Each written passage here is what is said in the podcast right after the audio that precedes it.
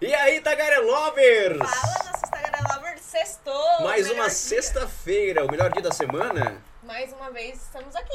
Tagarelando com você que nos acompanha. Que prazer imenso poder entrar aí na sua casa, na- no seu trabalho, na sua tela, onde quer que você esteja. Chega mais, chega mais. Se você tá chegando hoje aqui no Tagarelando, já aproveita e faz uma coisa. Se inscreve. Ah, é comigo, desculpa. Essa gente, parte é sua. Se inscreve, ativa o sininho, curte, comenta, responde, fala, elogia, critica também, que a gente tá aí a toda coisa, principalmente elogio. É, a gente gosta de elogios, é Estamos isso. em todas as plataformas de áudio e siga TikTok, Instagram e todas as redes sociais. E bora tagarelar sempre com a gente, né? Isso Mas aí. antes, nós precisamos falar dos nossos Tagaré Tops também, né? Tagaré Tops são os nossos convidados, mas a galera que aposta no nosso programa também é. É, os parceiros. Os parceiro lovers.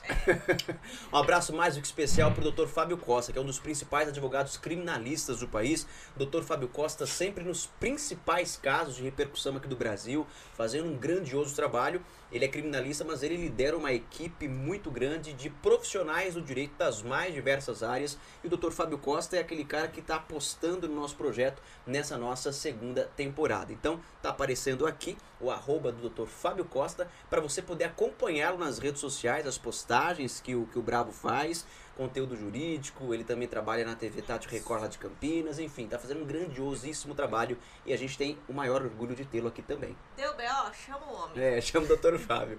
E com a gente também ele, o nosso querido Paulo. Newman. Isso aqui é o nosso presente do convidado. É. Ele vai ganhar no finalzinho. Agora, uma caixinha personalizada. O Paulo ele Pode faz, mostrar? pode, deve faz mostrar. Não, vamos mostrar. O Paulo ele Olha faz que esses trabalhos personalizados. gente.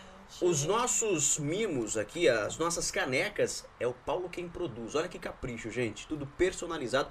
Ele não faz só canecas, faz squeezes, faz camisetas.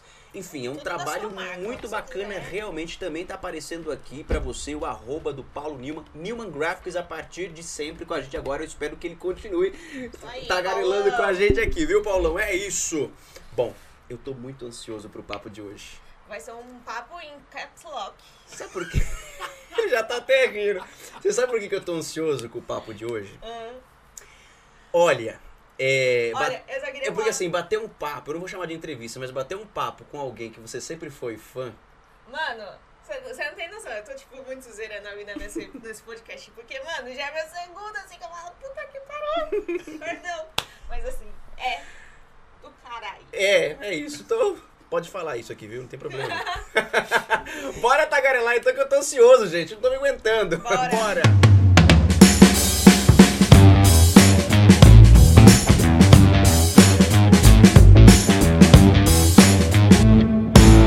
Olha, o nosso convidado de hoje, ele é grande, grandiosíssimo, mas não só de estatura. Não é só porque ele tem 1,90m. É porque ele é grande comunicador. Ele é um grande jornalista, um dos principais jornalistas do Brasil.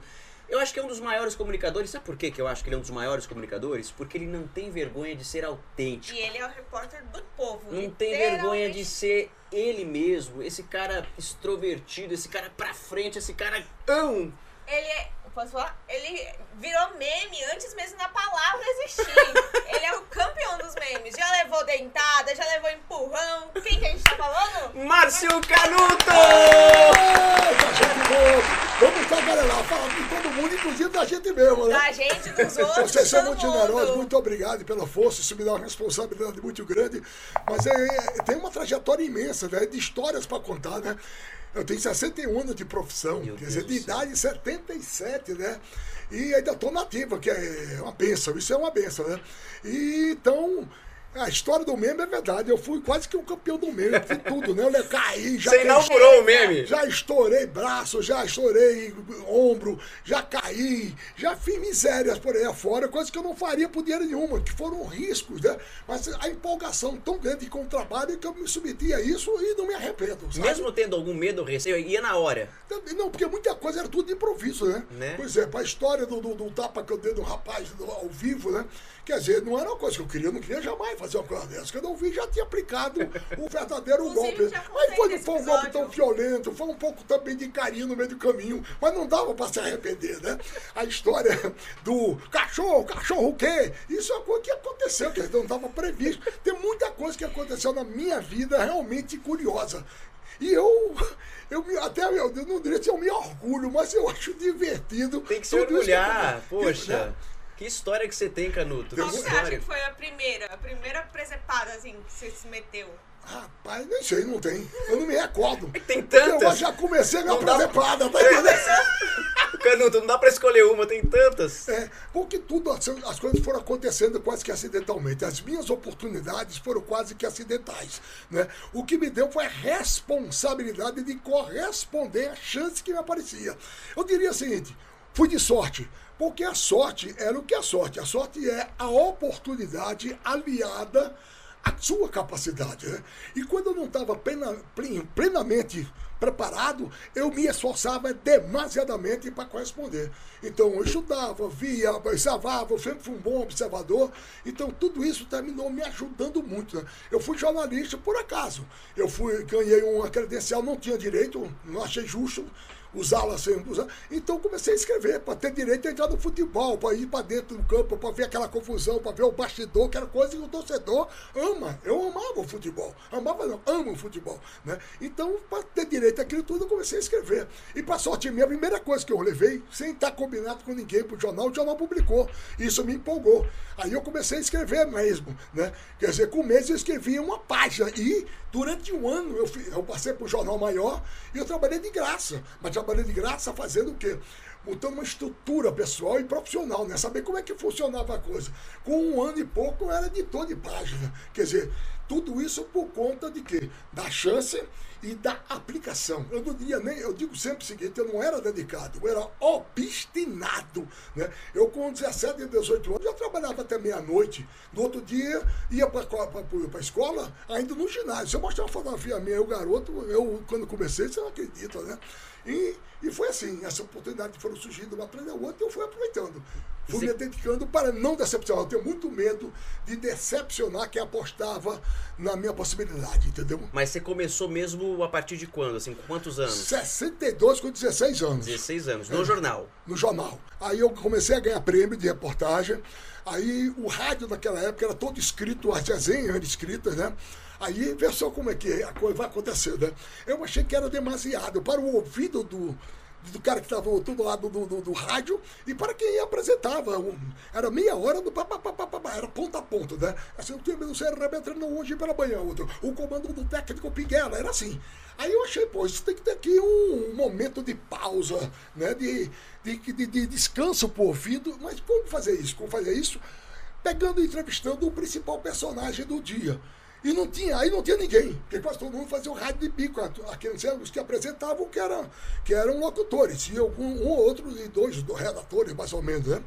Aí não tinha ninguém. Eu digo, eu vou fazer o jeito. Aí eu saí com o gravador, meu amigo, parecia um caminhão de externa, entendeu? Imenso, procurando pomada nos treinos, né? E repercutiu, porque repercutiu porque eu já que não comecei fazendo as perguntas eh, que acariciavam os diretores e os jogadores, eu já fazia um pouco mais de contundência. Com isso passei por rádio, por rádio para reportagem de campo. E era, e era, e era muito desigual para mim. Por que era desigual? Porque o pessoal tinha voz muito bonita. E a mim, isso não foi uma virtude minha, né? A roquinha, tudinho. Então, Desde eu, sempre? foi sempre. Não, eu nasci assim, a minha família toda assim. Eu nasci assim, somos, é no- ótimo. é, somos nove irmãos, filho, tudo assim, roquinho. Assim. Entendeu? Não sei se sensual, mas roquinho. então, o que aconteceu? Eu criei um estilo, que era um estilo muito mais rápido de falar. No rádio, né? Então eu sabia o jogador que tinha passona, eu sabia jogador que tinha brigado com a mulher, eu sabia tudo isso. E tudo isso fazia uma diferença, né? O estilo rápido. E essa coisa mais de bastidor, isso eu estou falando de 1965, por aí, com 64, né? Então você imagina que era realmente muito diferente. E aí deu certo. Eu inventei, inclusive, um personagem. O que hoje os caras chamam de fofoca, eu não queria, podia fazer isso, né? Aí eu criei o Midnight. que era o seguinte, aí eu dizia, vai ter problema hoje do CB, Gilmar, o Cavaleiro Negro, deu tiro na zona, viu? Foi na zona. Quem disse tudo isso foi o Binati, teve lá e sobre tudo. Não era nada, o era um personagem, era um fofoqueiro, tá entendendo? Então. Era uma essa, forma de você não entregar fonte. Não entregar fonte, né? Nem que era eu, né? Eu tô fora da história, né? Ah, é, e era, e era divertido, porque aí você vê que essa história da fofoca era sucesso há muito tempo, né? Era um. Também é seguinte, transformava ele às vezes também em personagem, em repórter de, de, de, de, muita prestação de serviço, que era como fosse um, um parente da, na, na resenha esportiva, né? Por exemplo, teve uma caixa, um, um cadeia de poupança, estava em crise lá, ameaçando, aí você já fazia, mudava aquilo. Como é que está no meio da resenha? Aí ele falava sobre isso, prestação de serviço, como é que é a cadeia e tal, entrevistava o cara da cadeia de poupança, se tira, não tira, se tem prejuízo, se tem risco, como é que é. Então, era coisa assim, uma atrás da outra. É muita história. Depois vi a televisão também, tudo por dentro. Vamos aos poucos, né? Não, e aí, isso eu queria é, falar com você, porque assim, nessa época, esse seu estilo, esse seu jeitão, poxa, ele era fora Diferente. do comum, é diferentão mesmo. E aí você ficou mais de 20 anos na Rede Globo? Na Rede Globo, se somar com o tempo que eu vi a Globo em Maceió, 45. 45. Então, 45. somando o tempo lá de Maceió. Maceió. Exatamente. Quando você entra para a Rede Globo e depois você se torna o cara que você é, você era um repórter, era um jornalista que, vamos colocar assim, meio que fugia dos padrões de outros colegas. Como é, que, como é que foi essa sua, esse seu processo na TV Globo? Essa aceitação? Como ser o Márcio Canuto na maior emissora do país? Mas não tem explicação, na verdade. O que eu falo tanto coisa de acidente, né? Mas veja só. Eu, eu, na verdade, me revelei bem foi na televisão. Porque no rádio eu fazia esse estilo mais rápido, que era para me diferenciar dos outros, correto? E até suprir a minha deficiência vocal. Aí que ocorre. Aí eu fui ser, aí eu fui editor geral da Gazeta, jornal. Editor, fui editor de todo o jornal, né? Eu era o diretor de redação e diretor geral. O que aconteceu? Quando eu vi a televisão, eu era diretor de esporte da rádio, eu era editor geral da Gazeta, veio a televisão em 75.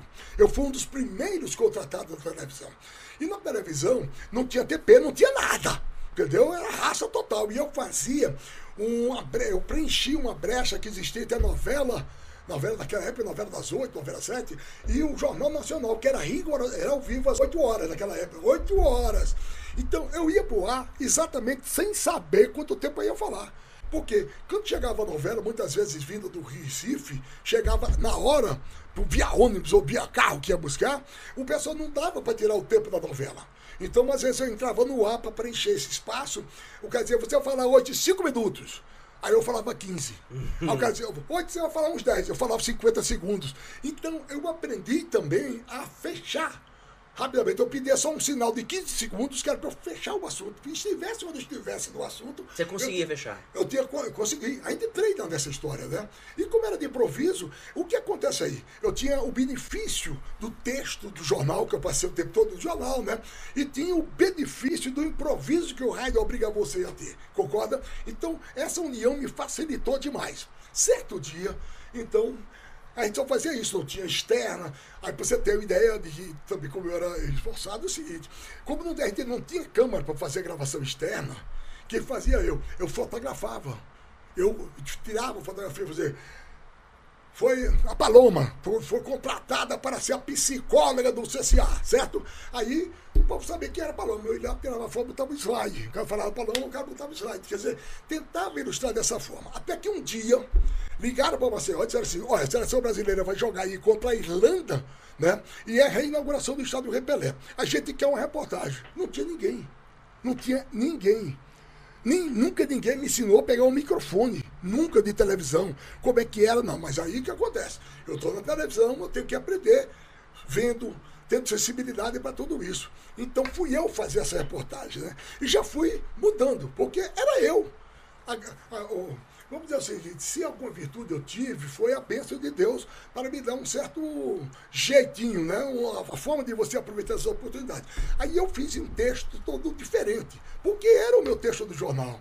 Como tinha vindo da escola também do Jornal da Tarde, que foi um jornal que aqui implementou no Brasil o novo jornalismo, que era o jornalismo não só a informação, um pouco de literário, fazendo um, um jeito um mais rebuscado. Por exemplo, tem um cara pintando a trave do estádio Repelé nesse dia. O Seleção pintará, pintará o set e jogará com todo o gás. Quer dizer, o cara pintando o set e o gás, por quê? Porque era a inauguração do sistema de oxigênio? De você respirar por oxigênio, aquela máscara de oxigênio. Então foi uma coisa, uma coisa. Eu não sei se eu rolei na gramado, para dizer que o gramado estava ótimo, uma coisa. Então mandei sem saber se seria aproveitado ou não seria aproveitado. Para minha surpresa, né? Para minha surpresa geral, minha filha, o que ocorreu? Essa matéria encerrou o Globo Esporte. Porra, eu estranhei inaugurando e encerrando o Globo Esporte Nacional. Ou seja, gostaram muito. E quase, e quase para ter uma síncope, essa matéria foi reproduzida na íntegra no Jornal Nacional. Bom, a estreia minha foi encerrando o Globo Esporte, entrou no Jornal Nacional sem mudanças, porque ainda hoje você faz um grande fato, o Jornal Nacional busca outro texto, busca outra nova imagem, tudinho, faz um, refaz a apresentação do fato, né? Então, a partir daí, meu meu, eu tinha que fazer matéria toda semana. Então, eu fui aprendendo da raça, entendeu? E depois vamos, vamos, vamos, vamos dar matéria, porque a matéria então repercutiu muito bem, graças a Deus. A few minutes later. É, entendeu? Se saía mais, entendeu? Vamos lá. Ah, não, manda porra, vamos embora essa peste. Que que- o que, que ele fez com a minha, minha latinha? Você quebrou a costela do Galvão mesmo? Acabei, É verdade essa história? Eu não acreditei nisso, é gente. verdade. Eu Mas só, imagino. mas só pelo abraço que ele te deu. da É, se eu pegar mesmo assim, né? É só pelo abraço que ele te deu quando ele chegou. Era uma latinha. E a história do quebra-costela? Como é que foi? Conte a história do Galvão que você fez com a mesma coisa dessa latinha. Essa agora foi voluntária, do Galvão foi involuntária. Foi... que eu descobri o seguinte, como é que eu descobri? É quando ele me convidou para participar do Bem Amigos, quando ele lançou o Bem Amigos e conseguiu que a Globo me liberasse para segunda-feira eu ficar à disposição do programa dele, eu ia abraçar o Galvão, né? Galvão, não sei o quê, papapá, que é um cara que eu conheço desde antes disso, né? E é uma figura extremamente generosa. Eu adoro o Galvão, adoro o Galvão. Bom, aí eu ia abraçar ele, ele corria. A segunda vez eu fui abraçar ele, ele corria. Isso no programa, isso ao vivo. Isso ao vivo, né? Aí na terceira ele correu. Eu disse, Galvão, precisamos esclarecer o seguinte.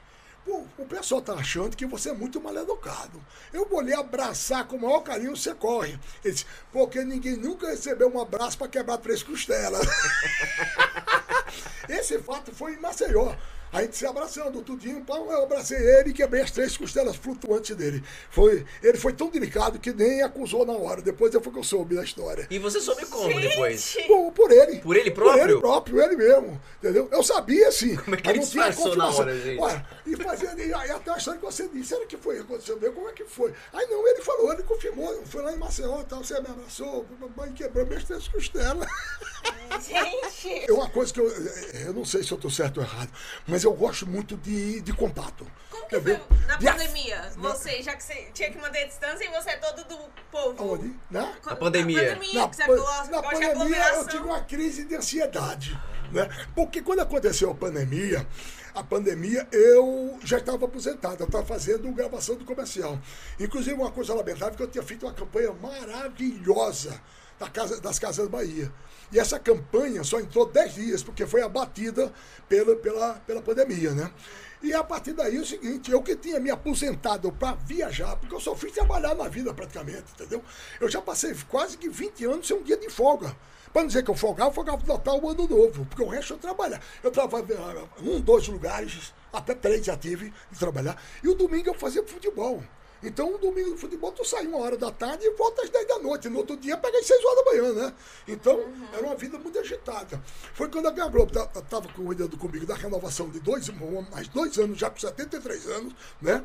Eu resolvi parar, na hora da reunião, da conversa, né? E então era esse o objetivo, era dar umas viajadas, tal, ver meus festivais de rock, por aí fora. Aí que aconteceu? Veio a pandemia. Para complicar ainda mais, a minha mulher descobriu o câncer. Né? Aí imagine você dentro de casa, eu com essa, essa empolgação, tudinho Com essa trancado em casa. toda. Exato. Energia represada, né? Exato, é, exatamente. Então não podia sair de casa, não podia nada, conviver naquela história, não podia me levar minha, minha mulher para se divertir, para desanuviar, nada, né? Então eu tive uma crise de ansiedade que eu nunca imaginei na minha vida e o quanto ela é poderosa. Porque eu tinha dificuldade de me levantar, veja só, de me levantar. Qualquer movimento meu era doloroso, porque inflamou, por conta disso, inflamou todos os meus tendões era muito complicado. Eu Até não então fechava. você não conhecia crise de ansiedade, você não sabia o que era isso. Ansiedade só do trabalho, que é uma coisa muito de repórter. Você Que é o um frio da assim, barriga, não aquela é? coisa Você deve- toda. Não sei, né? De estar uma matéria mais complicada, às vezes dá essa história.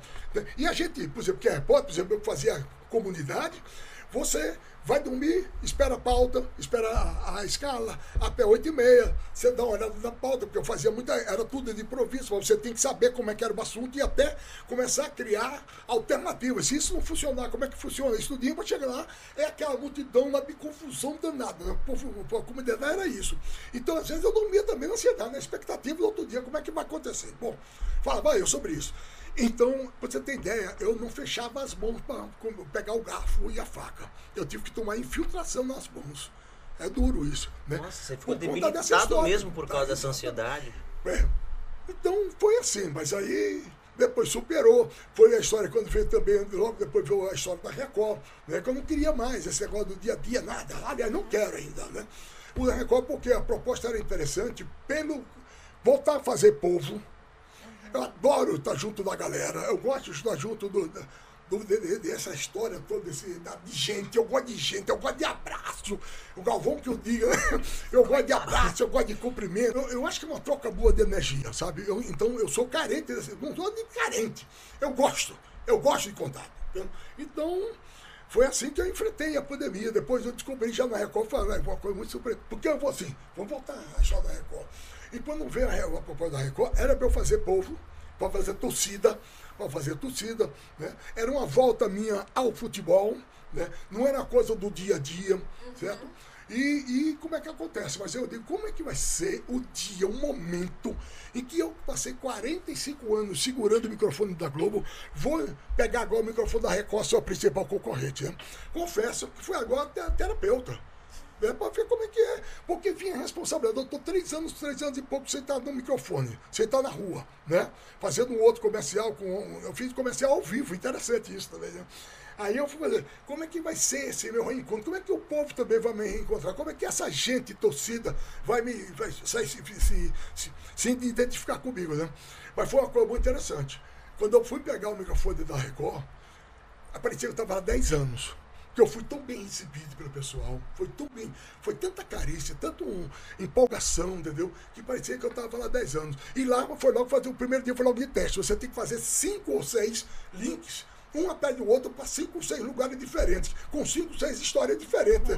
O, a base era o Campeonato Paulista. Bom, eu, eu, eu, pelo menos, me acho assim. Eu não vou falar para Santa Catarina os assuntos que só interessam a São Paulo, correto? É. Então eu tenho que dar uma capa, uma abertura, alguma coisa ligada a Santa Catarina, né? E depois vai dizer que eles vão ter como atração o Campeonato Paulista, né? Mas eu tenho que falar um pouco do futebol de lá. E, e são cinco, seis lugares assim. Uma vez dessa ficam 12. O 12 pessoas. Acho Um que tava do outro? 12 para 12 lugares diferentes. E chovia que só peste. O negócio é um pouco aqui chovia, aí abria, a gente ia para fora, ia para dentro. É, e tem, a, a, a Record também se destaca o seguinte: tem excelente equipe. Então, olha, não só de editores, os produtores, você tem o Julinho, você tem a Glenda, você tem. Eu tenho, fico com medo de. de, de o Elzi, esse Elzi é um fenômeno, né? Tem mais gente assim a quem eu devo muito, devo muito pelo carinho, pelas orientações, até para entender como é que funciona a filosofia de trabalho da Record, né? Então, mas eu tô, tô bem, fui lá, fui feliz, fui feliz, repeti no outro ano, eu não dou mais, não tenho condições, eu não faço mais nada que vou todo dia. Quero me propor. Um, uma vez tentaram me propor, a Mandeira tem, tem, sondou a possibilidade de eu fazer um programa, participar do programa todo dia, não quero. Não quero. Eu passei 60 anos acordando 3, 4, 5 horas da manhã. É, não dá. né? Chega uma hora Chega, né? dá, né? Aí hoje, quando eu acordo 6 horas da manhã, já, já não fico tão bem, né? Não fico tão bem mesmo, porque eu tenho uma, uma coisa que é de eu sei explicar. Eu acordo escovo o dente, passei água na cara, eu sou já outro cara. Parece que eu meti o dedo na tomada mesmo, é verdade. É uma coisa. E aí você vai parar que horas? Que hora que termina o teu dia? Não, hoje, não, não, hoje é um pouco mais tranquilo, né? Dia Tranquilo. Não, mas assim, você, você é, é isso não Sou só no trabalho, você é isso na tua vida. Então, assim, passou a água no rosto, começa o dia do canuto, que hora que você termina? Que hora que você senta, relaxa e fala, agora não. Porque mesmo você não estando na televisão, você tá trabalhando, você faz comercial, você faz estar aqui no podcast, você tem muitos convites. Como é que você administra seu dia hoje? Sem ter um contrato fixo com uma emissora. Não, eu, eu acho que vai até mais ou menos uma meia-noite. Por que meia-noite? Que eu começo a ler bastante. Ele, não, ele funciona até meia-noite. É, cara. porque seguinte, eu, eu, vejo, eu vejo os noticiosos, né? Né, dentro das principais, os principais jornais da televisão. Eu leio os jornais, eu vou a todos esses sites, quer dizer, você não perde a mania. Mas você não é aquele informado. cara que se desconecta, então, porque você parou de trabalhar na Globo porque tua ideia era curtir um pouco mais a vida, viajar com tua esposa. Nós não podemos dizer que você tá com uma, você tá com uma vida mais mansa ou mais tranquila. Você tá trabalhando, fazendo outras coisas, mas não tá desligado. Você não, tá Não. levando uma vida de aposentado. Não, Lucas, mas tem o seguinte, eu também não tô, eu tô feito o Romário. A bola pingou na área, eu chuto pro gol. Porque, por exemplo, esse ano eu consegui. Esse ano eu consegui, por exemplo, eu tinha uma maior vontade de conhecer aquela região do leste europeu, né? E esse ano eu consegui. Porque eu não dá para viajar mais sozinho, né? Eu já tive infarto, eu já tive quatro estênticos, marcapasso, joelho arrebentado, tudo isso, né? Então não dá para viajar sozinho. De vez em quando tem uma turma de amigos, aí eu vou. Né? Eu faço o melhor de todos os seguros para dar o mínimo trabalho possível, mas aí eu vou, por exemplo, aí eu fui. Eu fui para a Hungria, fui para a República Tcheca, eu fui para a República. E Hungria, e Áustria. Eu fui Viena, fui Praga, entendeu? Fui Budapeste, rodei ali por dentro, porque é interessante, né?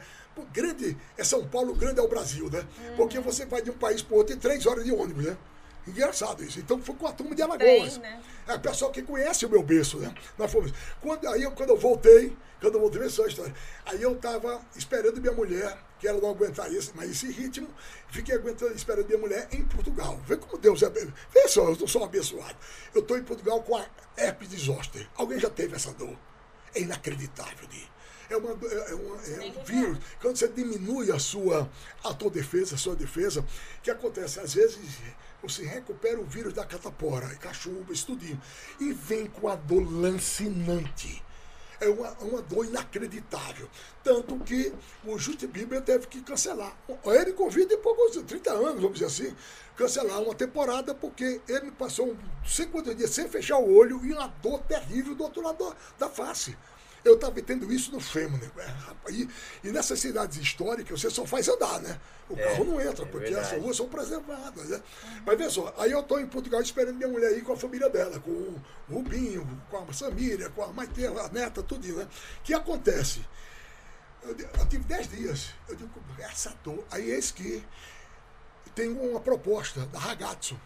Aí eu, aí os caras pagam para eu ir, vir a São Paulo gravar. Era exatamente o que eu estava precisando para ir pro médico. né? Aí eu fui por dois dias, eu fui pro médico, melhorei bastante, então gravei e voltei para Portugal, entendeu? Nossa, bate Aí- volta. Então, Dois, dois dias depois chegou minha mulher. Aí rodamos ali em Portugal tudinho, a França. Esse ano foi um ano premiado. Né? Agora, recentemente, depois de um pouco período que cheguei, eu fui assistir, eu sou louco por rock and roll. Entendeu? Rock and roll, aquele que. Né? Resultado, tinha uma turma de, de Maceió. Que estava também se organizando para ir ao festival Power Trip. Já ouviu falar do Power Trip? Power Trip que, que substituiu o Coachella. Então, meu filho, eu vi oito a nove grandes shows em dez dias. Por quê? Essas coisas acontecem. Azul, que era por onde a gente ia de, de avião, antecipou, obrigou, até um dia antes ou um dia depois, não naquela data que a gente tinha acertado. A gente foi um dia antes. Quando chegou lá, aí descobriu que nesse dia antes tinha um show de Sting. Aí a gente foi pro Sting. Aí depois voltamos lá para Índio. Índio é uma cidade interessante que tem 70 mil habitantes e nesses shows do, do Power Trip tinha 110 mil. Ou seja, quase o dobro da população no show. Agora também é o seguinte: primeiro dia foi Guns N' Roses e Iron Maiden.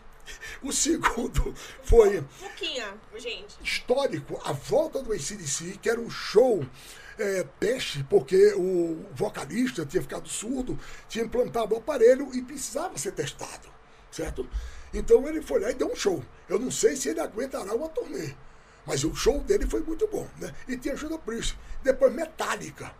Depois-. Aí saímos de lá, no caminho. Num dia que chegamos, tinha um jogo de basquete entre Laker Ah, e, Lakers e. Brooklyn Nets, certo? No outro dia, nós fomos para aquela programação de inauguração desse, você ouviu falar no MSG Sphere? É, é uma casa de espetáculo, tem um mês, e meio, um mês, um mês e pouco, lá em Las Vegas. Ela é toda esférica e tem projeção mais do que... Os caras falam que é de 16K. Eu só conheço até 8K. Né? Mas falam que é, é isso. Mas é, é incrível como é que é. O show de YouTube, ainda mais. A programação é com o YouTube. Só que esse lado esférico é inacreditável. A projeção que os caras fazem, sabe? Você tem ideia, tem uma música lá do, do YouTube que Las Vegas, aquela região todinha é no deserto, né? Então ele bota o seguinte, o sol nascendo. Aí chega daqui a pouco, vira dia dentro do lugar, vira dia. Mais claro do que isso, nego. Meu Deus. Já pensou? Aí depois vai acabando o dia, vai, vai embora o sol, nego. Aí daqui a pouco projeta os caras de- quase que dentro da água, com o mar, o mar balançando. Isso tudo ocupando tua vista total. Achou pouco? É, aí eu apresentava uns 30, 40 metros assim do, do YouTube, né? Mas fica pequeno, né? 30, 40 metros assim. Aí daqui a pouco eles projetam esses caras nisso, assim, com frente. 30, 40 metros de altura. Às vezes o conjunto todo, às vezes individual. Aqui tá o, bom, aqui tá o derrete. Assim, Meu Deus. Nego, É inacreditável, é inacreditável. Então, Ai, eu fui muito beneficiado com isso aí. Então, esse- esses últimos meses foram recompensadores. Quantos países já visitou, você sabe? Eu acho que uns 32, 35 por aí. Pouca coisa, né? Não, porque também assim, tem uma época que a gente tinha chance, né? Por exemplo, eu fui em alguma coisa que da Copa do Mundo. É, a trabalho você foi muito, não, né? Foi um, pô, e a pouca trabalho. As últimas dia. Copas todas, né? E- e já- não, nem todas as Copas. As Copas trabalhavam muito também de forma de que chama cozinha, né? Fazer o ambiente brasileiro da Copa do Mundo, Olimpíada também, essas coisas assim. E Copa do Mundo mesmo, eu fui em 98. Cheguei aqui em São Paulo, um mês e meio depois, o Maurício Soares, esse gênio, me mandou fazer ma- matéria em, Paris, na França, na França, né? Copa do Mundo, para os paulistas. Então era matéria especial, todo dia, para o SPTV. Entendeu? E fui sem credencial, sem nada. Fui eu e a Maurício Trolizo, cinegrafista, sem produtor, sem credencial, sem nada, para fazer uma matéria especial de 4, 6 minutos todo dia. Se vire, minha filha.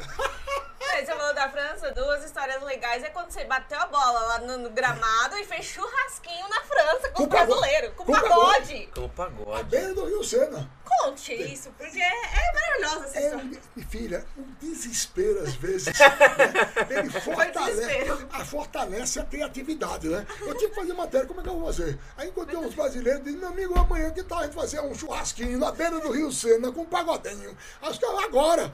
Aí no outro dia tava cheio de frango, o povo não entendia absolutamente nada. Os caras fazendo. Pegou aquele churrasquinho. Do nada. É, churrasquinho, parecia churrasquinho de gato. É, com mais um pagodinho. Uma loucura. Foi. E o gramado do, do, da Torre Eiffel foi uma coisa também muito curiosa pela nossa linguística, sabe? Você Eu fa- convenceu deixarem? é, é, o alagoan, alagoanês é uma Ah. língua universal. Nego, até hoje eu não entendo. Foi uma confusão da porra e eu e a polícia. entendeu? Eu sei que no fim eu tive direito a 30 minutos para fazer um racha, uma pelada entre brasileiros e o resto do mundo. Hoje, inclusive, seguinte, há uns dois meses, três meses eu estive lá, entendeu? tá cercado. Aquele lugar que eu usei está preservado assim com cerca.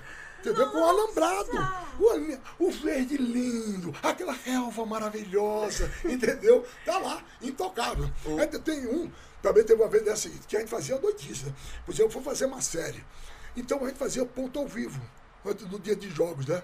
Aí que ocorreu? A gente chegou de trem. Trem faltando assim, vamos dizer, uns 25 minutos para entrar no ar. Né? O que acontece? De- Hoje eu, eu corri naquela época, hoje eu não dava não. Aí eu, eu e, o- e e o correndo, correndo, correndo, correndo, correndo, e chegando a hora do ao vivo, né? Aí o que acontece? Eu tenho que fazer com o pessoal de São Paulo. Aí eu chego perto do estádio? Já tá, não, já no finzinho da, da, da, da hora para chegar. Aí eu, quem é de São Paulo, me acompanha, é de São Paulo, me acompanha. O povo é solidário demais. Eu vi então meu desespero. Vieram uns 20 ou 30, entendeu? Pra fazer um clima de, de Copa do Mundo, de, de, de torcida, né? Nego, mal eu coloquei o fone. Hoje que não deu 20 segundos, eu tava no ar. esbaforido com aquele povo todinho. Povo Mas- tudo louco. Tudo doido, mas foi arretado. Porque eu acho o seguinte: o, o, o, o- o taxista falou uma frase que eu achei muito interessante assim. Só tem história quem tem passado. não é verdade? Você não tem história se você. História não falta não pra você. Meu pai dizia uma frase também assim, é, que era mais ou menos isso: é, Feliz é o homem que viu, viveu e tem para contar. Né? Então, ah, eu devo muito isso. A minha vida foi muito enriquecida por todos esses episódios. Desesperadores, às vezes, melodramáticos e a e mas que foi dando certo. Foi dando certo. Ô Canuto, você falou agora há pouco que você havia decidido se aposentar e você eh, falou isso numa reunião lá na Rede Globo, que você não queria a renovação do contrato, porque você queria curtir um pouco mais a sua vida. Queria que você falasse um pouco pra gente como é que foi essa reunião. Você pegou a galera da Globo de surpresa? Ou isso já era uma conversa que tava ali nos corredores, que vez outra você mantinha com o chefe? Ou foi não. de sopetão mesmo Eu numa vou reunião? Eu passei por dois momentos super agradáveis e surpreendentes. Primeiro, quando eu estava com 69 anos, eu, meu contrato acabou. Né? E eu digo, pô, será que eles vão renovar 69 anos e tal? E eu, porque eu acho que eu bati recorde. Porque eu fui repórter de rua, do dia a dia, até os 73 anos. E, nego, e eu não fazia pegar fácil, coisa fácil, não. Né? Vai lá para para Guaianazes, vai lá para Itaim Paulista, vai lá para Parelheiro, para Pare, Pare, né? Tudo isso era um negócio de muito tempo, né? E, e- e esse desafio de você chegar a um povo preocupado, vivendo um problema grave, e você tentar entender, ajudar, contar história e brigar pela solução, né? Bom, aí acontece isso, com 69 eu vou para a reunião, Veio um pessoal do Rio, quer dizer, o pessoal do Rio ainda fica mais difícil, porque ele não conhece exatamente o nosso trabalho aqui em São Paulo mesmo. E eu estava preocupado, achei até que não iam renovar. Aí eu perguntei um, uma pessoa experiente da Globo que tinha tratado do- dos, dos contratos anteriores, é o Valdir, Valdir Sobral, né? Cara legal. Aí eu, Valdir, por que, que tu acha? Ele disse, olha, Márcio, querer, eles vão querer. Talvez um ano. Né? Aí você pede dois dois anos. Pede três, eu acho que aí é o máximo, né? Não vão dar aumento, não estão dando aumento para ninguém. Mas ele não dava aumento, mas ele ajudava no IPCA. Quer dizer, você tinha a manutenção do seu padrão de vida sem, sem aumento, mas daquela base, né? Era, é ajustado sua, seu, seu poder de compra. Aí eu fui para a reunião, exatamente o que ele, ele previu. Disse, olha, para o seguinte, agora não tem aumento, tudinho, papapá, mas a gente tem interesse em você e, e nós oferecemos um contrato de cinco anos. De quanto? Muito cinco mais anos. do que você Onde é que eu esperava. assino? Onde é que eu... Eu assim, bom, aí quando terminou isso, eu digo, não vou querer mais, né? Provavelmente não vou querer mais. Me preparei para tudo. Porque assim, também já comecei a fazer meu pé de mim lá atrás, né? Né? Eu tenho uma filha que vai depender a vida toda de mim, que é uma menina especial, né? E tem essas coisas todas minha vida mesmo, né? E da minha mulher, que, não que é companheira, mas não, tra- não tra- tem trabalho, não tem remuneração. Então o que acontece? Aí eu fui para a reunião com a Cris Piazettini, espetacular figura, e ela contou. Aí ela falou, "Olha, não tem mais PJ, vai ser é, CLT, para mim não vamos interferir nada, né? E nós estamos pensando em um contrato de dois anos. Eu disse, olha, vou, aí eu Porra, não é isso que me atrapalha, mas me atrapalha o seguinte, pô, que 73 anos, um anjo da guarda, mandou mensagem, pô, tu vai ficar a vida só trabalhando, cacete. né? O joelho já não era o mesmo, né? Artrose do quadril também, tudo isso. A divisão da coisa está na hora de aproveitar a vida. Aí eu falei, olha, não, eu queria, então, em vez de fazer a renova, de renovar, que parar, tal. Mas nós vamos discutir a renovação. Mas então eu estou parando pensando nisso. Eu só queria que vocês entendessem o meu problema e que reconhecessem, né? O que eu trabalhei 45 anos aqui, quer dizer, todos os projetos que vocês me deram, eu, eu devolvi com sucesso. Né? Imagina que sucesso, porque ninguém, reclamou, né? Aí a Globo foi maravilhosa, maravilhosa. Porque chega um momento seguinte que a tua grande recompensa é o reconhecimento, né? não é o dinheiro. É o reconhecimento. Pô, você foi um cara que participou, que deu, deu o que você podia dar, foi, deu, deu, certo, né? Aí a Globo me deu um, um bônus, né? E me deu dois anos de plano de saúde integral para a família, né? E como e isso tudo, isso é, é, nós resumimos em valores, né?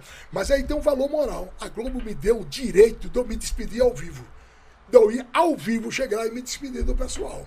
Impressionante isso, né? Foi em qual programa, em qual momento? Não, nessa, quando veio a resposta da direção foi essa. Eu dou tanto a você, você tem um negócio. Não, mas, assim. mas eu digo assim, a despedida. Aí, aí que aconteceu na despedida. Porra, eu achei impressionante, achei maravilhoso. Aí me programei, fui até discutir como é que a gente podia fazer. Aí na hora que eu estava discutindo com as editoras, com a Ana Escalada, que hoje é a diretora, e, e com a Cris Paladeira, né? O que aconteceu? Aí me deu também outro toque. Eu digo, pô, se eu vou fazer ao vivo, como é que vai ser minha emoção? a coisa pode desgringolar para o momento que eu não tenha controle sobre ela, né? E que influência eu posso ter também no César Trade que está apresentando, que era meu irmão, é meu irmão. O cara que me adora, e eu adoro ele, né? Ia ficar muito confuso. Aí eu cheguei lá e disse, vamos fazer o seguinte, vamos trocar em vez de fazer agora. Eu queria me despedir aqui do meu pessoal, aqui dos meus companheiros. Vocês me abrem uma chancezinha, você precisa saber, só 10 pessoas no mar sabiam. Você me bota ali no lugar que apresenta o jornal hoje, que serve como fosse um palco, e eu faço a minha despedida ali. Me arranjo um megafone para lembrar o tempo da, da rua, né? Aí, aí, aí botaram também o microfone, eu fui lá, e é um momento emocionante. É emocionante porque eu nunca vi a redação da Globo parar. Entendeu? Parou de, de parar as ilhas de edição. 10 e meia é a hora do final do jornal, ninguém para. Porque isso atrapalha o ritmo do jornal. Vocês sabem, né? Ainda hoje na atividade, né? Você, Paloma, então, que editora, imagina isso. Parou a redação. O povo chorando, eu chorando desesperadamente. Tudinho. E até hoje não tenho uma confraternização que o pessoal não me chame. Né? E foi ao mesmo tempo, parece que eu estava adivinhando o que iria, viria a seguir. Né? Inclusive, quando eu fui contar a história que eu decidi me aposentar, um diretor chegou e disse, Márcio, você está sendo brilhante. Eu disse, como um brilhante? Ele disse que você está querendo, você está saindo do lugar que os outros estão querendo ficar aí e a casa não vai querer. Né? Aí, quer dizer, você perguntar, o momento atual da Globo eu não sei, que eu nunca mais passei lá. Até porque eu se eu for, eu atrapalho. Entendeu? Um dia eu vou lá porque tem coisa, acho que tem coisa minha lá no armário ainda. Entendeu? Mas eu sou muito grato à Globo. Muito. Porque eu não, eu não tenho o que dizer. Um cara que não tem o que dizer sou eu. Entendeu? O que aconteceu depois, depois, eu não sei. A parte política eu não sei. Porque eu nunca me ouvi. A minha política era fazer esse atendimento ao povo. E isso é uma coisa que me dá muito orgulho, porque além do esporte tudinho, eu fui ser repórter que ninguém quer ser. Do né? povo. É, eu era diretor de jornalismo da, da filiada da Globo, em Alagoas. Eu era o diretor, numa empresa que eu estava há 30 anos. Quer dizer, eu tinha estabilidade absoluta. Mas eu achei que o desafio de participar da mudança da linguagem da Globo, cara, mandar buscar em Maceió, eu não podia dizer não. Né? Então foi o Amauri. A Maurício Soares foi quem chegou e me, foi, foi, me convenceu a vir para cá. Então eu achei o desafio maravilhoso. E esse desafio me possibilitou não só, porque é um lugar que ninguém quer, né? Quando o repórter quer voltar a fazer buraco, é, lixo na rua, é, córrego cheio, problema de hospital, de, de pronto atendimento lá na casa do cacete, não é verdade? E eu fui. Nos primeiros dias, confesso, eu chorava desesperadamente, porque você não é insensível, você começa a absorver também o problema do pessoal. Né? Depois você vai se habituando a controlar esse momento. Né? E então você vira não só um repórter, que eu acho aí que vira também uma missão cristã missão de ajuda, de socorro, porque às vezes os problemas então, são simples e não são detectados pela autoridade, ou elas são insensíveis para ele, e você participa disso, você faz a integração povo-autoridade e resolve o problema do povo, isso é realmente gratificante e recompensador. Né? Satisfatório. E quando você veio essa mudança de deixar a direção para vir ser repórter, você teve medo de dar errado?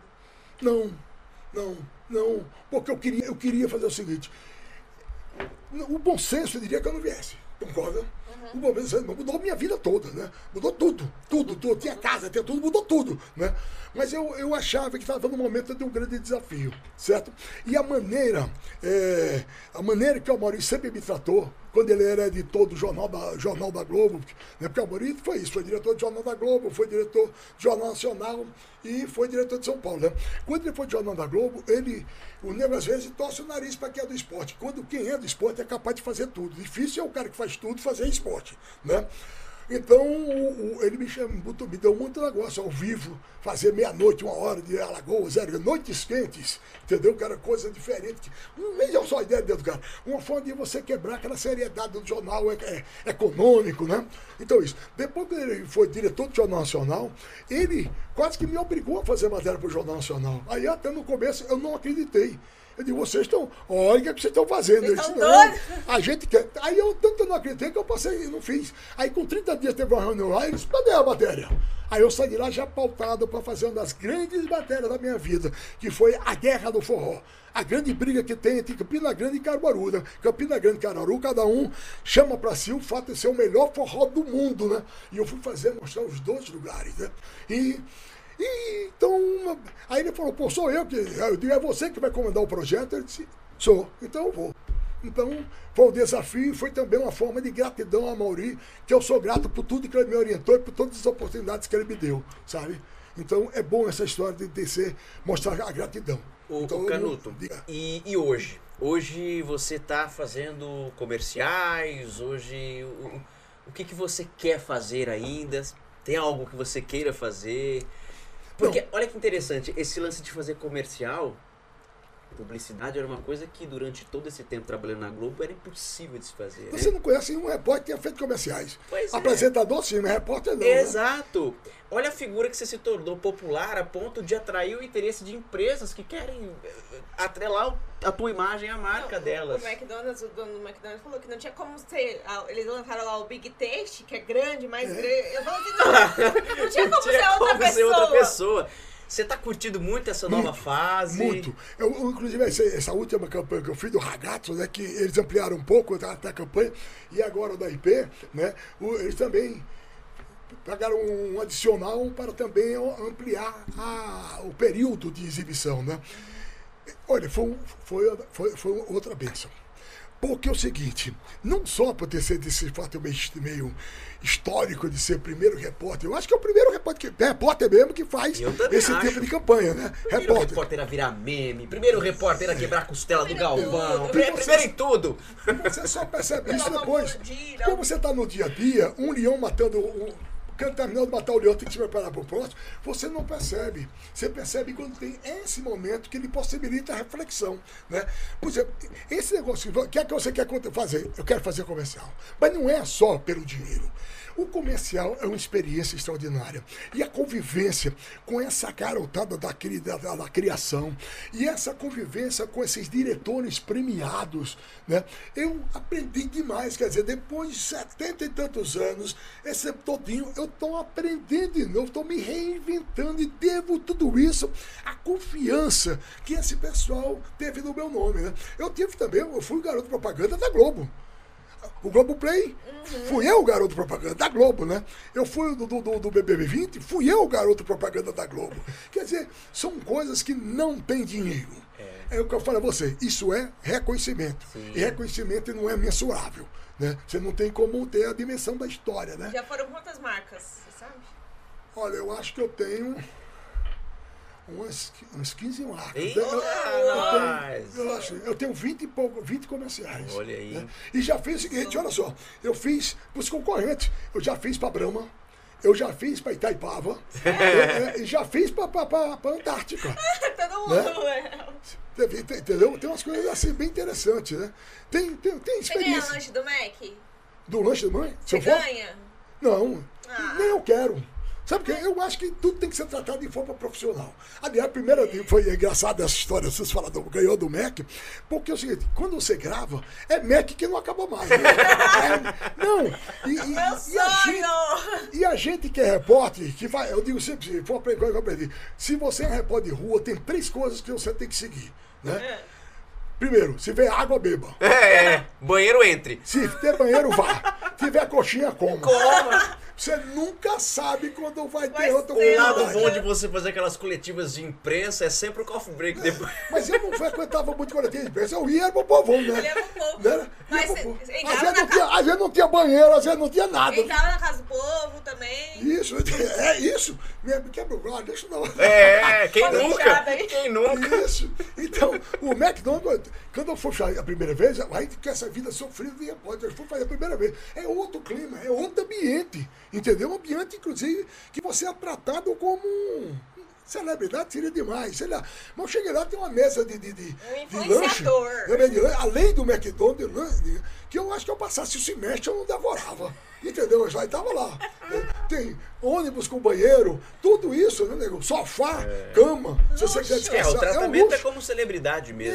Nego, É, o tratamento é esse. Eu até fiquei tão encantado que meu filho me chamou a atenção. Pai, não faz isso. Eu vou pensar que você está muito empolgado com essa história, entendeu? História- Assombrado. Mas, é, mas aí eu fiz tudo isso, fui me adaptando, né? Fui entendendo como é que funciona. É uma mecânica diferente. E é ótimo você conviver com essa garotada. Por exemplo, o pessoal todo que foi querendo do MEC, era tudo, tudo de 30 e poucos anos para baixo, né? Você, eu fiz o Serasa, tudo é garoto. Eu fiz... Tudo isso aí é uma turma jovem, inteligentíssimo, criativo. Então, e você conviver com esses diretores, enquadramento, mudança, ritmo, observação, porque se ele grava um comercial, você tem uma responsabilidade. Ele tem que ficar perfeito. Para isso o cara investe. E fica o quê? Um dia inteiro gravando um comercial. Depende, tem algumas coisas sim. Tem algumas coisas que você passa. A, a- você começa a gravar 11 horas e vai até 9 horas da manhã. Né? Tá? É um ritmo pesado. Né? Mas é muito gratificante. Você termina morto, mas termina. Quando dá certo, você sai feliz. Né? E você, por quê? Tem que dar certo. Você tem um diretor experimentado, normalmente é premiado, você tem um assistente dele, você tem um iluminador, né? você tem uma equipe técnica todinha atenta ao seu trabalho, ao seu desempenho, à sua interpretação. Ali tem uma ilha em que está o cara que criou, agência de publicidade. Ali tem outra ilha que está o pessoal da produção. E ali tem outra ilha que é o patrocinador, o, o dono do comercial.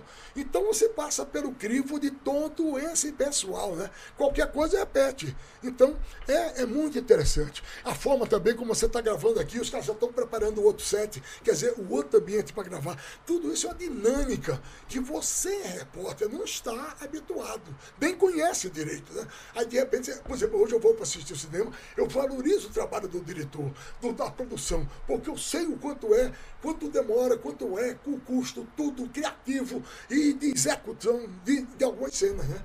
Porra, é Você faz um comercial, já é uma puta produção, imagina um filme, Isso. né? É, Eu fui um comercial, por exemplo, o do Guarana Antártica para a Copa do Mundo, eu fiz em três localidades. Quer dizer, o pessoal deve ter gasto ali de produção perto dos três pau, dos 3 milhões. Canuto, você falou aqui que você tem uma filha que é especial, que vai depender de você sempre. Mariana, minha filha querida, amada e idolatrada. Queria muito que você contasse essa história pra gente. Como é que é isso, né? Como, como é que é a tua rotina familiar e se você puder compartilhar um pouco eh, de como é você ser pai e, e- e qual é, né? O que, que a sua filha tem. Eu, eu sou o seguinte, eu não posso dizer que fui um pai maravilhoso por, por- por presença, Tá? porque eu trabalhava demais. Trabalhou muito, né? Mas Viajava também para dar a eles a oportunidade e dar condições, eu tinha que trabalhar muito.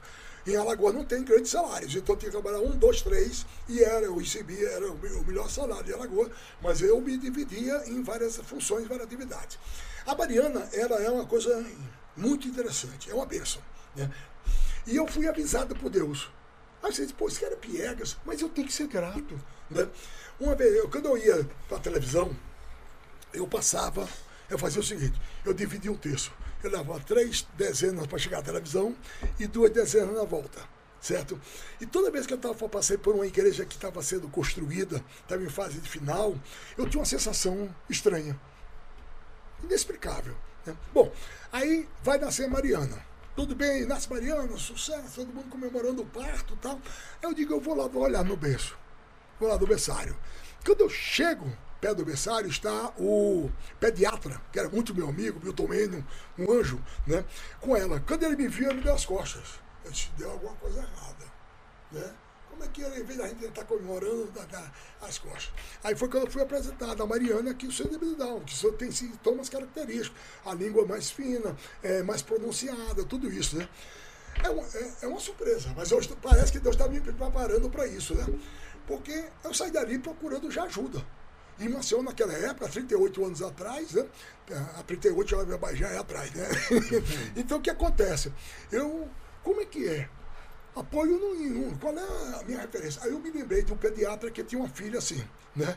Então eu fui lá me aconselhar com ele. Depois eu tive ajuda, porque o Vital Batalha e do- Dona Mariana, a Dona Mariana é diretora do Porto Seguro, o Vital Batalha é um dos repórteres mais premiados da história do Brasil, né? A Mariana era diretora do Porto Seguro, que é um colégio alemão. Então, estava uma das maiores especialistas em síndrome de Down, estava vindo para São Paulo. E ela me arranjou uma brecha para poder me atender, fazer uma avaliação da Mariana. E, e, a Mariana, eu acho que tudo isso que aconteceu, ainda mais fortalecendo a minha vida pessoal e profissional, eu acho que tem um dedo mágico da Mariana, sabe? Então, a Mariana é uma figura maravilhosa. Eu tenho um encanto por ela absoluto, entendeu? E ela comigo. Aí que acontece, vê, também, vê como a vida é. Aí quando eu fui para São Paulo, terminei me separando. Né? Ao me separar, a Mariana terminou preenchendo a vida da minha ex-mulher e a minha mulher ficou inteiramente dedicada a Mariana. Entendeu? Uhum. Então, vem como as coisas acontecem se encaixam, né? E aqui eu reencontro. É, reencontro não, aqui não. Aqui possibilitou que eu encontrasse a grande amor da minha vida, a minha grande paixão, né? que era a Líbia. Que aí eu era louco, quando era garoto, quando era adolescente, nasci na faculdade, né? Depois a família afastou ela de mim, que achava que comigo ela não teria futuro. Olha aí. né? Aí depois, que o jogo virou, hein? É, aí depois era. exatamente, era separado. Sem nem me avisei. Estava saindo, na esperança de me reencontrar. Vê só como as coisas se ajustam, né? Aí eu vim para São Paulo. Facilita a história. Meu casamento já não estava. Tava, não, não era discussão, de discussão nem nada, uhum. mas não era, estava mais com o mesmo brilho, né? Não estava com brilho, na verdade. Então tudo acontece e conserta a minha vida, pessoal, profissional e tudo mais. E aí a e Mariana a... é o Pedro? Mariana e o Pedro, são os dois, são né? Os dois. O Pedro tá, tá veio para São Paulo depois, é um cara hoje já, já um nome bom no mercado publicitário, né? E a Mariana é que fica lá. Já errou? É? Você já errou? Não. Ele casou agora, eu acho que. Então, agora vai. Tá já já vem, hein? Já tô daí. Mas já, mas já tô treinando. Porque os filhos dos meus enteados me chamam de vovô doido. Ah, né? Vovô doido? Vovô doido, porque eu chamo lá, eu esculhambação. Canuto, pelo amor de Deus, só que se tiver um netinho, toma cuidado com os abraços, Canuto, bebezinho, Canuto, pelo amor de Deus. Não vai abraçar com essa força toda. Preserve a estrutura óssea, né? Muito legal. Você falou da sua esposa, que ela, ela descobriu há pouco câncer. Como que tá? o tratamento finalizou? Não, tá fez, fez cirurgia, fez tudinho. O, o, problema do câncer não é problema. Né? Você tem que fazer um bom acompanhamento. É, que, é, é, que, é que, na verdade, é um desafio, né? Da, é. da, o, o, baque da notícia, né? Isso. Porque isso. você já começa a sofrer aquilo que a gente tá falando de ansiedade por antecedência, que você já fica imaginando como é que vai ser o tratamento, porque vê a pessoa que você gosta de sofrer, não vai causar sofrimento, como é que vai ser, né? A sorte que eu tenho é que a, a Lib encarou com, com muito otimismo, sabe? Ela não se abateu, ela não ficou deprimida, não ficou nada. Então, ela ajudou muito nessa, nessa, nessa, reação, né? Tomou logo a providência, que ela mandou mão, que saiu o primeiro tufo de cabelo, ela já mandou raspar. Mandou raspar. É um momento difícil, mas, mas é ela mais difícil para mulher, né? É. Mexe com a autoestima Isso, dela, a Modéstia parte, ela é uma mulher bonita, viu? Mulher foi Miss Alagoas, não é, é minha época por causa disso. Ela era uma figura extremamente cobiçada, porque ela era Miss Alagoas, né, naquela época, em 1970. Ele não é nada bobo, hein? É. Que, que, mirou logo na Miss. Não, não foi, mas foi também. Foi, foi coincidência, como é que eu falo das coincidências, né? Eu estava fazendo prova da faculdade, do vestibular. Ela foi e sentou ao meu lado. Ela é a menina mais cobiçada. Não me explique, não me explique como. É um cabo feio da gota serena. E ela é uma mulher linda. Entendeu? Aí, quando terminou o vestibular, nasceu uma paixão incontrolável. Foi uma coisa de louco. A gente fazia, também a gente revolucionou aquela juventude alagoana. Minha mulher, ela fazia pega de carro, de fusca. Ela dava cavalo de pau. Quer dizer, tudo naquela época era interessante. Hoje não teria absolutamente nenhum, né? Parou depois, né? Mas ela era toda pra frente, pra avançada. É. Era. Mas ela tá bem hoje. Tá bem, não.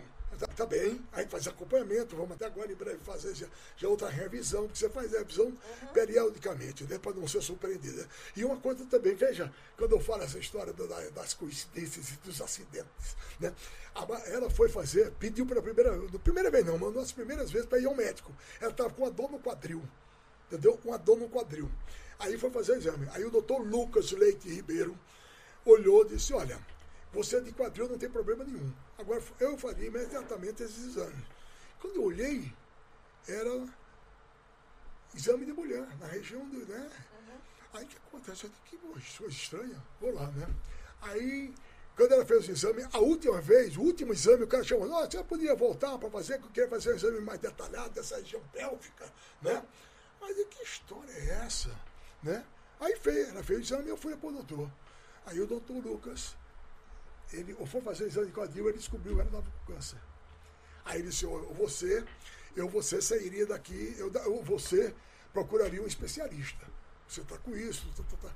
Aí eu disse, não vou atrás disso, eu vou sair daqui já com ele marcado. aproveitando do network dele, né? Aí ele fez contato com o diretor do AC Camargo, que indi- indicou o doutor Glauco, que é um cara espetacular, jovem, competentíssimo, e ele foi que fez a extração do, do- do tumor. E, eu, e fizemos aquele radioterapia, quimioterapia, aquele trabalho. Isso é um é- processo tão dolorido, né? Oh, é, mas graças a Deus. Mas o psicológico ajuda muito, né? Se a mulher tivesse TPM, não, ela topou a parada. Eu vou enfrentar. Canuto, você falou também da questão da, da sua crise de ansiedade na época da pandemia. Depois que a vida voltou ao normal, você voltou a ter crises, porque aí logo veio. Não, nada. Lo- Porque aí também logo veio é, é, essa questão de saúde da sua esposa. Isso mexeu com o teu psicológico de novo? Te abalou de Não, uma porque, forma. porque isso já aconteceu mais ou menos lá, perto da crise, entendeu? Ah, eu tá. acho que ele até facilitou o detonar da crise. Que já foi entendeu? logo. Depois que eu passei por esse período, entendeu? Não, não, tô impossível. Eu resumiria minha, minha situação em duas palavras. É. Impossível. Maravilhoso. Você, tá, você, você faz terapia ou não faz mais? Nada, não. Nada mais. Porque na segunda sessão virou que não precisava mais. Entendeu? Porque eu precisava só. Pô, não tem questão. Você vê, você vê todo dia e não dá o devido valor. Aí o cara vem e explica que você tem esse, esse, esse atributo, não é isso? Foi a história. Eu, o meu problema é que uma coisa que é fundamental para jogador, técnico, ar- arti- artista, locutor, repórter, é confiança. Não é verdade? Então, quando eu readquiri, eu digo, pô, tô de novo confiante, vai dar certo. A história, por exemplo, esse novo teste da, da, da, da Record, né? Eu já saí pronto. E de lá para cá, tô é, Impossível. Ah, não. é- são Impossível. duas palavras. É, Impossível. Maravilhoso. Como surgiu o Lock Humano? Quem foi a primeira pessoa que falou? Rapaz, não sei, foi com esse negócio de rede social, ninguém inventou tudo, né? E eu ah, foi o assim, povo da internet. Foi o povo, começou a dizer o cápsula comando, cápsula comando, tem o pessoal. Como é, tem um, tem um pessoal, é, tem essas coisas assim, pô, eu preciso até me, lembrar o nome deles, que é para ser grato por eles, né?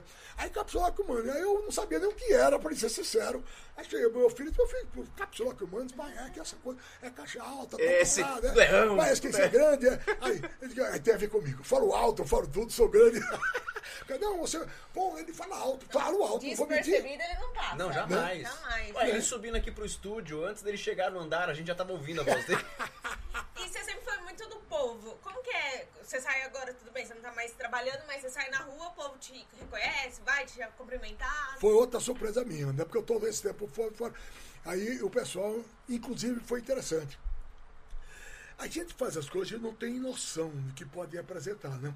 Eu fui no programa do, do Danilo Gentili e ele tem uma arquibancada, né?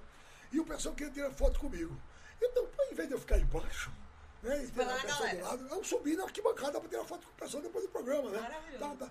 Então, onde eu passei, eu não diria que todos, mas uma boa parte lembrava a história que eu fiz no lugar que ele mora. Olha, você lembra aquela praça que você lá brigou para funcionar? Olha, tá toda detonada de novo. Outro, olha aqui que você brigou, pô, continua daquele jeito, tá maravilhoso. Eu não sei. Pô, eu, Marcou. eu passei cinco anos brigando pelo viaduto que ligava o Jaraguá a Pirituba. Porque é, isso tinha um- uma parada de três três minutos entre uma coisa e a outra, porque passava o trem. E isso atropelou muita gente, provocou muita gente. E parava os dois bairros. Transformava Jaraguá praticamente em uma coisa ilhada, né? E cinco anos brigando pelo viaduto. Quando saiu o viaduto, pô, Jaraguá primeiro passou a ser direto. Ninguém para mais por causa do, do trem, né? E como teve esse, esse aspecto, que aconteceu? Colégios importantes e grandes foram para Jaraguá. O banco que tinha a posta de atendimento passou a ter agência. O- o- a casa que valia 60 passou a valer 130. Sabe entender? Porque passou a ter movimento. Então essas coisas me orgulham muito. E, e- o pessoal lembra. Entendeu? Ah, você teve isso, você ajudou minha avó, não sei aonde. Aquele... Então foi assim, né? O reconhecimento que você Reconhecimento falou, é muito interessante, isso é muito bom. E agora o futebol também voltou a ter essa questão da paixão popular, né? Onde você vai? Então eu vou, graças a Deus, né? Graças a Deus. Detalhe é o seguinte, faça o bem que você vai receber o bem de volta. Né? Trate bem, que você será bem tratado. Né? Porque é um risco. Se olhar na direção você sair para a torcida, não é fácil, não. Não é, é. um risco. Imagina. Né? Eu gravei, já fiz até ao vivo dentro da Independente. Eu agradeço muito a forma como o pessoal tem me recebido. Sabe? Muito bem. Todas as torcidas, vou fazer a melhor, a pior não. Todas as torcidas. Graças a Deus. É, Não, tem- tem- é melhor. Não, São Paulo foi a última vez do Jornal da Record, que era o Jornal da Record todo serinho, né? Aí botaram pra fazer um, um link na hora do Jornal da Record. Eu digo, vocês? Vocês têm certeza? É por conta É, de então risco, bora. hein? Aí eu falei, né? Pô, então bora. Quando eu fui ver aquela torcida toda, aquela esculhambação, até até uma história, o cara meteu a cara na câmera, eu peguei no cabelo dele, tirei, baixei embaixo dele assim no ar, os caras não acreditavam, né? Interessante. Bem delicado. É, peguei assim. Não, porque ele sempre bota a cara e tira, tudo bem, ele ficou na cara. Ele então, pô, aí eu fui, peguei assim delicadamente e usei. Mas ele entende, ele entende, porque eu não faço com maldade, eu não faço com agressividade, eu faço em defesa do meu trabalho, Tá né? certo, Daí com isso para manter aquele. Porque tem uma hora que você tem que tomar certa posição e atitude, porque senão degenera a história, né? Ah, é. Não é mesmo? Ah, eu não queria terminar esse papo. Ah, fazer o quê, né? Homem de história tem que separar 30 podcasts. Meu Deus do céu. Não contamos nem o começo. É. Dá pra tagarelar esse negócio? Pois é, gente. Uma das figuras mais emblemáticas do jornalismo brasileiro, da comunicação, no Tagarelando. Que orgulho, que honra, que alegria. Eu que agradeço. Ela, né, o que ele fez. com- Hip, minha latinha. Olha, imagina. Eu tenho uma foto com ele na redação. Vamos colocar. Ele, ele não sabe. É. Que foi a vez. Eu tava. O Marcelo Brasil, que conhecia ele. É. Tava lá, eu falei assim, Marcelo, quero tirar uma foto com o Canuto. Ele, vai lá falar. Eu falei, não, né, não vou. Aí ele foi tentar te chamar. Pra quê? Esse homem me esmagou. É 1,90m com 1,5m? É, eu não, subi, subi. não, você tem o quê? Uns 70, eu tenho? 1,5m. 1,70? Sim. Quem dera. Um metro e meio. É mesmo, é? Não, 1,62. 62? Mas parece maior. Eu acho que é a, a- a sua, a sua dimensão moral, entendeu? Estende o corporal. Ah, Nossa! Você vai ver o recorte pro teu Instagram. Claro que vai. Beijo, haters. Gente, foi muito prazer muito, Muito, grande. muito, Nossa, que muito, alegria, Muito obrigada, que alegria. Assim, Vocês são ótimos. E era pra maravilhoso. tagarelar, parece que eu botei pra quebrar. Mas não foi é pra isso, ver que é não acaba isso, mais. que Só o homem da cobra. Eu, a gente falaria muito mais Muito ainda. mais, muito mais. Canuto, eu não tenho como agradecer de verdade. Honrados. Honrado demais, Obrigado. feliz, alegre, contente, uma realização. presentinho Verdade, vamos entregar aqui o dele, presentinho, ó. O Paulo Nilma. Paulo Newman, Newman Você Graphics, casa, você levar pra tá sua casa, uma canequinha e lembrar da É o gente. Pá Amaral, esse? É, esse é o Não, Instagram dela. Ó, o Instagram é dele. É, tem o meu e o do programa também, ó. Excelente. Excelente. Você bebeu um chá, bebe uma cerveja? Hein? Bebe cerveja? Eu tenho a cara de cachaceira, perto de bebo nada. Então bebe um chá, um café. Como um drink, um, um vinho de vez em quando pra comemorar Ai, ou namorar. O homem tá on, hein? Segura! Márcio Caruto, valeu! Obrigado, gente. A gente se despede nessa aqui, ó, nessa câmera aberta, isso. Beijo. Pra vocês, até sexta-feira.